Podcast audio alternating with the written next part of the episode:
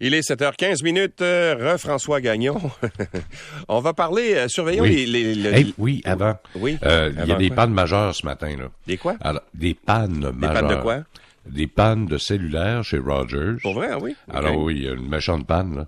Euh, on n'a pas la cause. Et d'autre part, je sais pas, j'essayais de, de- d'aller sur Interact tantôt, ça fonctionnait pas. J'étais allé sur, il y a un petit, le- un petit site là, qui s'appelle Down Detector. Effectivement, si vous essayez des transactions Interact, là, ça fonctionne pas dans la majorité des cas ce matin. Ah oui? OK. Alors donc, euh, les transferts d'argent, c'est pour ça qu'il y en a plusieurs qui se plaignent sur Twitter et sur Facebook ce matin que on n'est pas capable de payer par Interact euh, soit son essence ou soit son épicerie. là. Mm-hmm. Alors, si vous avez éprouvé des problèmes, vous n'avez pas la berlue, c'est vrai.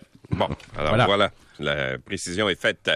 Maintenant, surveillons les, les taux de- des- des devises. L'euro va pas bien, hein? L'euro euh, Euh, non, non, on est rendu presque à parité avec le dollar américain. Américain, ouais.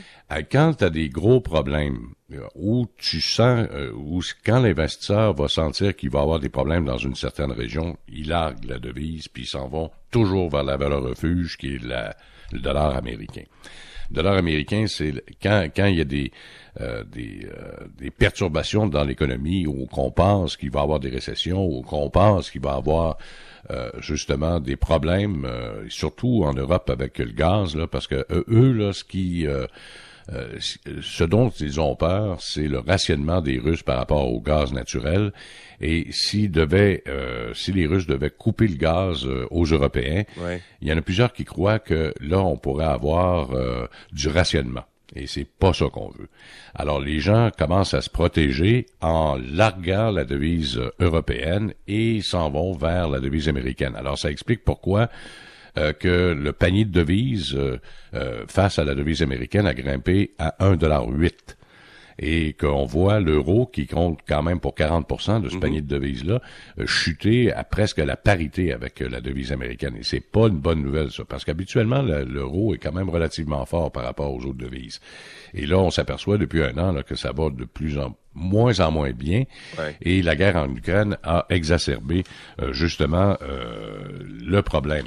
Mais Alors, puis notre falloir- devise, nous autres, c'est euh, le, le- notre dollar, euh, ben, le dollar, stagne? il, ben, il stagne autour de 77,80 à peu près là. Ah, quand même. Euh, par rapport euh, par rapport à la devise américaine, ça a augmenté un petit peu euh, ce matin parce que le pétrole a recommencé à grimper. Là. Euh, ça aussi, c'est un autre problème là, majeur. Tu sais, le problème.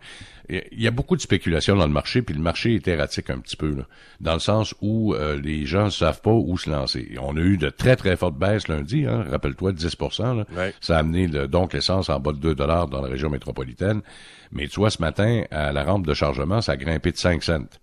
Alors pourquoi? Parce que le pétrole a, grimpé hier. Alors il y a toujours cette perturbation qui, qui existe au niveau international. Qu'est-ce qui va arriver avec euh, le, le pétrole russe?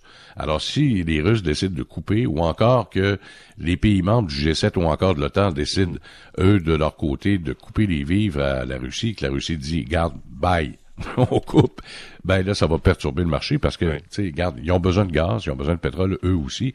Puis le temps que on rééquilibre le marché pour envoyer du pétrole et du gaz euh, en Europe, ben ça va prendre un petit bout de temps. Les pipelines, ça n'existe pas, euh, les pipelines transatlantiques. là. Alors, est-ce qu'on devrait se réfugier dans le bitcoin et la crypto-monnaie? Jamais. hey, encore une autre histoire d'horreur. Ça n'a pas de bon sens. Euh, écoute, là, là, Voyager Digital. Ça, c'est un autre fournisseur là, Ouais. qui. euh, moi, j'ai, je trouve ça tellement, ça n'a pas de bon sens. Ça, c'est un courtier qui a fait faillite. Et là, regarde, il se passe que le- avec euh, le, le, le Bitcoin qui est descendu en bas de 20 000 là, regarde, ça tombe comme un château de cartes. là. C'est un domino total. Euh, écoute, euh, que ce soit FBB Partners ou les autres, là, euh, tout ce qui s'appelle Bitcoin par les temps qui courent, là, regarde, t'as, t'as Celsius Network, Babel Finance, écoute, Babel, c'est déjà en partant. Vault, euh, Coinbase Global, écoute, ça tombe comme des châteaux de cartes et les gens perdent énormément d'argent. Il y a même un cas dans euh, CNBC ce matin d'une jeune dame de 21 ans qui avait investi 15 000 dollars justement dans Voyager Digital parce Ouais. que là, on était au sommet.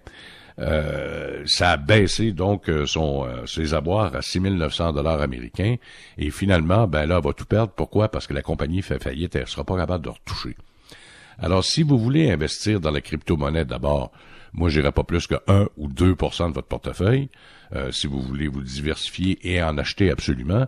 Sinon, touchez pas à ça avec une pôle de 150 pieds. Parce que c'est trop dangereux par les temps qui courent. Et même si euh, je voyais des, de nos auditeurs euh, m'écrire euh, la semaine passée quand j'ai fait ma sortie contre le Bitcoin puis contre toutes les crypto-monnaies, en disant ben oui, mais les banques centrales sont justement à une monnaie électronique. Oui, c'est vrai qu'ils y songent parce que pour contrer le Bitcoin et toutes les autres là, qui malheureusement trop souvent de fois amènent des problèmes. Écoute, il s'est fripé, je le dis comme ça, là, il s'est mm. fripé 2500 milliards de dollars avec la baisse du, euh, du Bitcoin et de toutes les autres crypto-monnaies.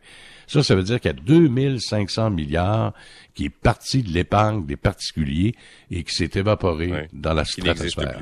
Qui n'existe plus. Alors, ça va prendre un sacré bout de temps avant que la crypto-monnaie euh, redonne, euh, regagne ses lettres de noblesse. Là, on parle de crypto, euh, un hiver crypto, là, winter crypto en anglais, parce que là, il n'y a, plus rien qui marche. Ça, ça fonctionne pas. Malheureusement, c'est adossé à rien, c'est une crypto-monnaie.